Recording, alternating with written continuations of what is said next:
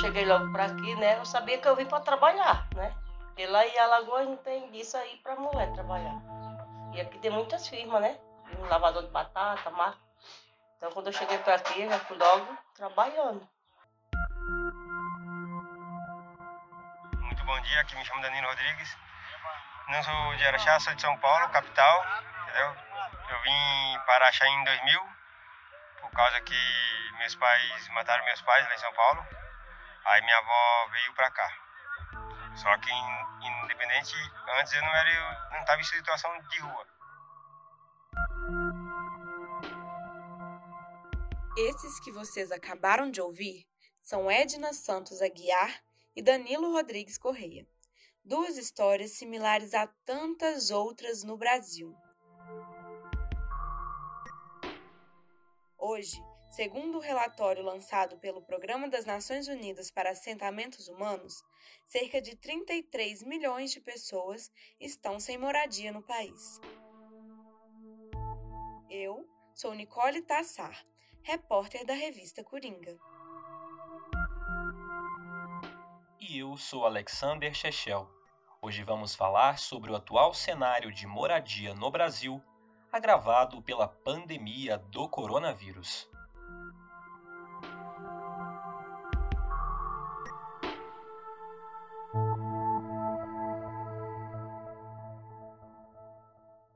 Edna Santos de Aguiar, 49 anos, vive em uma ocupação na cidade de Araxá, em Minas Gerais, há cinco anos.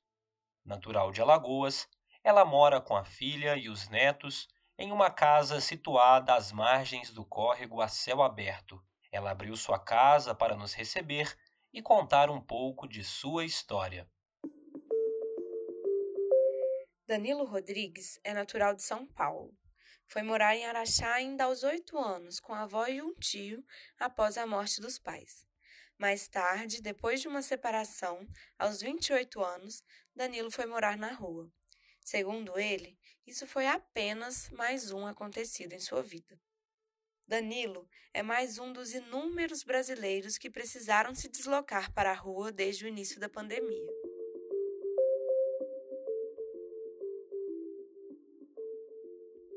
Segundo o assistente social e conselheiro do Conselho Regional de Serviço Social de Minas Gerais, Leonardo Cury, a pandemia apenas acentuou um problema organizacional que se instala no Brasil desde os tempos da colônia. No Brasil, a gente tem um problema organizativo que é próprio do Estado brasileiro, né? Que as estruturas sociais, econômicas e políticas do Brasil se constituem da concentração de renda, de riqueza, uma constituição da mais-valia absoluta na vida das pessoas, inclusive de compreender a terra como parte né, dessa constante arrecadação, né? Então, o Brasil ele nasce de um grande negócio, aonde se vê através de uma colônia uma constituição de terras que ela é privada, né? Então, a gente vê a condição de moradia muito vinculada à condição também da luta da reforma agrária, né? As reformas urbanas e as reformas agrárias, elas passam de um problema que é estrutural, né?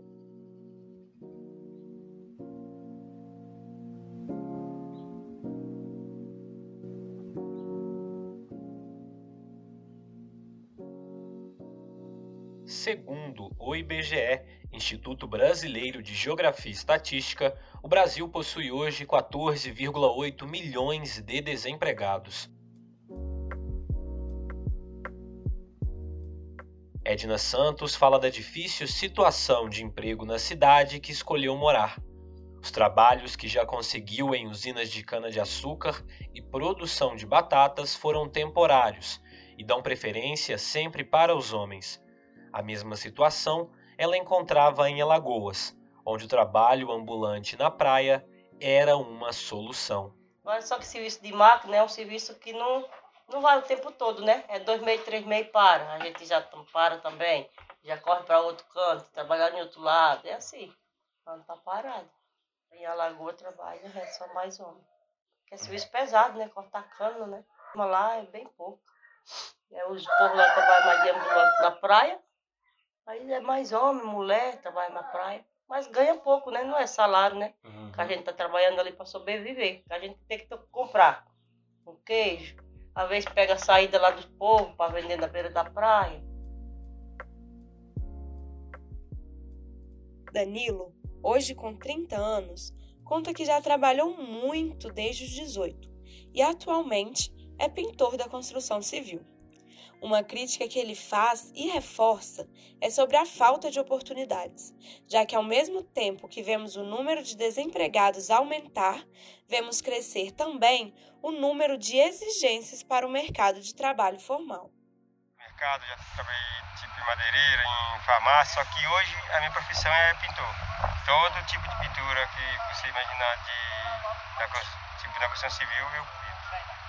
Cara, falta muita oportunidade, sabe? Porque tem gente, muitos bons de serviço, entendeu? Só que eles pedem muito.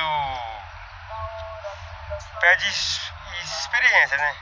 E hoje em dia, mano, a maioria não tem, muita, não tem muita experiência. Entendeu? Aí tem que dar mais oportunidade para esse tipo de pessoa que não tem.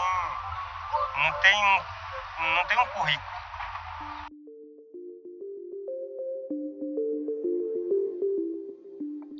Essa questão do subemprego para as pessoas negras aqui no Brasil já é uma realidade antiga, como explica a militante Maria Alves. Ela é diretora da Federação de Trabalhadores na Agricultura do Estado de Minas Gerais e quilombola atuante pelas causas dos trabalhadores em Ouro Verde de Minas, no Vale do Mucuri. O racismo no Brasil é um dos problemas que ela cita. Até é, é muito. É, você vê o negro né, na rua, varrendo a rua. É muito comum você ver o negro nesses espaços que são de serviço mesmo, de serviço de força, como você diz. E, na verdade, não é porque o negro não é capaz, né? E é bom a gente deixar isso claro. O, o negro ele é em minoria nos cargos de chefia porque há um racismo também impregnado aí, né? É isso que eu falei, a sociedade não aceita. É preciso compreender e aceitar, e a gente tem que lutar para que isso, dentro do espaço político, tenha, inclusive, a, a, discussão feita. Né? É preciso fazer o debate, porque em muitas situações não se aceita discutir. Não existe, inclusive, há quem acha que no Brasil não tem racismo. Como não tem racismo? Se, se é sempre dado prioridade para aquele não negro. É, o não negro é muito mais aceitável. Existe até um padrão que, é, muitas das vezes é colocado em alguns postos de trabalho para se trabalhar em algumas situações é preciso que atenda os requisitos. Os requisitos não é ser negro. Então, se os requisitos para estar em algumas situações de apresentação no Brasil, isso vale para os espaços de trabalho de forma geral, né? É, se o negro não é requisito, vai, ele vai ter que conseguir chegar naquele lugar com muita luta. Então, se, se um preto está em algum lugar de destaque, de uma posição, de reconhecimento, é, de um cargo, pode ter certeza que ele lutou muito, cara. Ele passou muita situação constrangedora para chegar naquele lugar.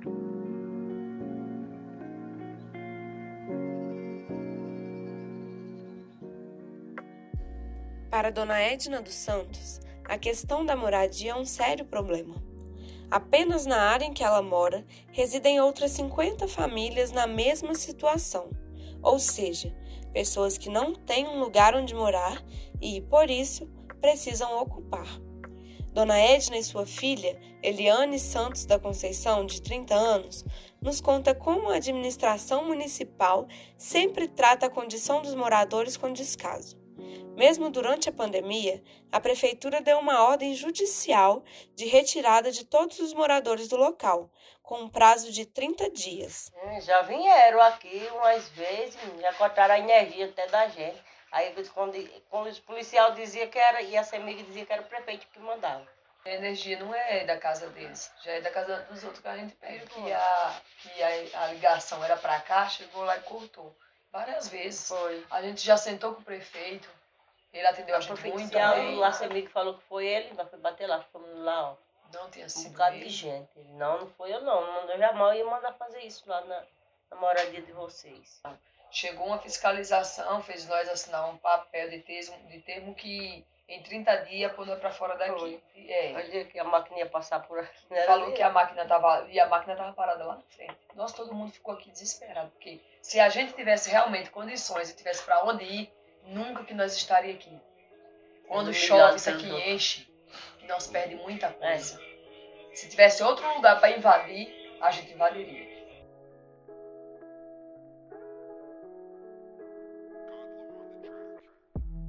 Atualmente, esse problema que tanto Dona Edna dos Santos quanto Danilo Rodrigues enfrentam está relacionado ao déficit habitacional no Brasil.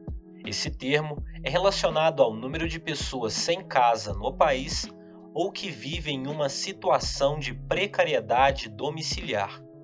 De acordo com dados do Instituto João Pinheiro, o Brasil possui mais de 6 milhões de famílias sem casa. Os dados são de 2019.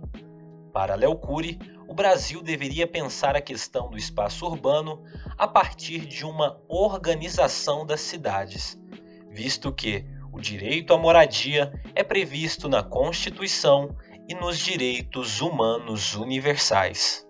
Agora, de uma condição mais justa, Nicole, seria repensar o papel das terras no Brasil. Primeiro, de que nem todo mundo precisa de estar em grandes áreas urbanas. E as cidades de médio e pequeno porte têm o direito também ao desenvolvimento local, ao desenvolvimento regional. Nós tivemos no Brasil, durante o, as últimas décadas, né, um ministério que tratava dessa capacidade, né, que era o Ministério da Cidade, o Ministério do Desenvolvimento Regional, que tinha a responsabilidade de pensar o Brasil para além das grandes metrópoles, né? É, pensando que essas cidades, além delas serem né, o Brasil é o quinto maior país do mundo em terras, né? então tem muito lugar ainda para se construir, tem muitas possibilidades para que as pessoas pudessem fazer seus próprios imóveis, para que as pessoas pudessem, né, de forma cooperativa, se organizar, assim como a gente já teve né, em vários momentos da luta urbana, né, esse debate da, do importan da importância de construir sua própria moradia, né, de, vin de se vincular à sua própria organização popular, né, porque construir moradia é formação política, né, é você estar ali com as pessoas que estão iguais a você, né, partilhar, inclusive, da economia dos custos, né, para baratear o preço dessas construções.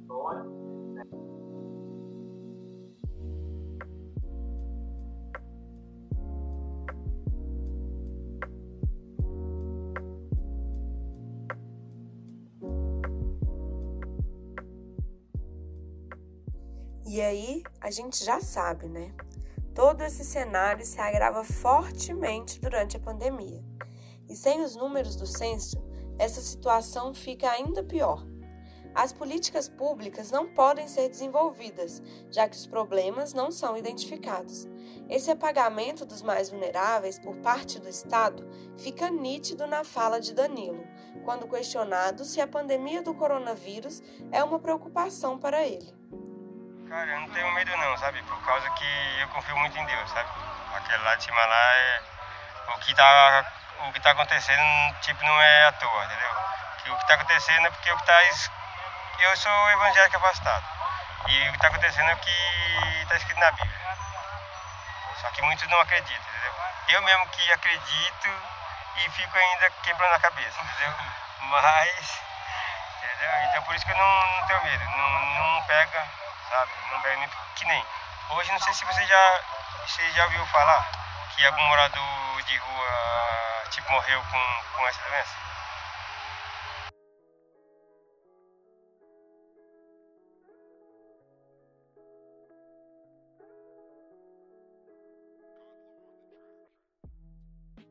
Danilo e Dona Edna são dois personagens da vida cotidiana que passam despercebidos diante da realidade que eles estão inseridos.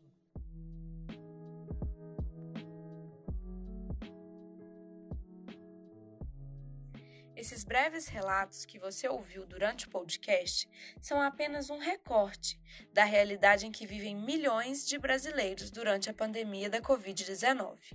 Mas não podemos esquecer que, fora dela, isso também acontece. Para além dos números que têm sido evitados com o adiamento do censo, quando essas pessoas são vistas ou ouvidas? Ou observando ainda por outra perspectiva. Será que elas não são lembradas justamente por não serem prioridade para o Estado brasileiro?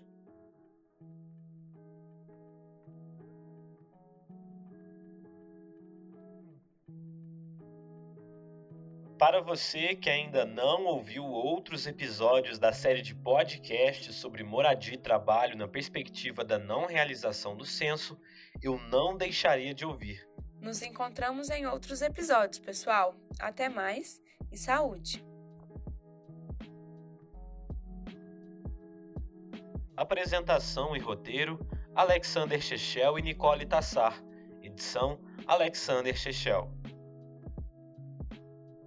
Essa série foi produzida para a edição 30 da revista Coringa, revista laboratorial produzida pelos alunos de jornalismo da Universidade Federal de Ouro Preto.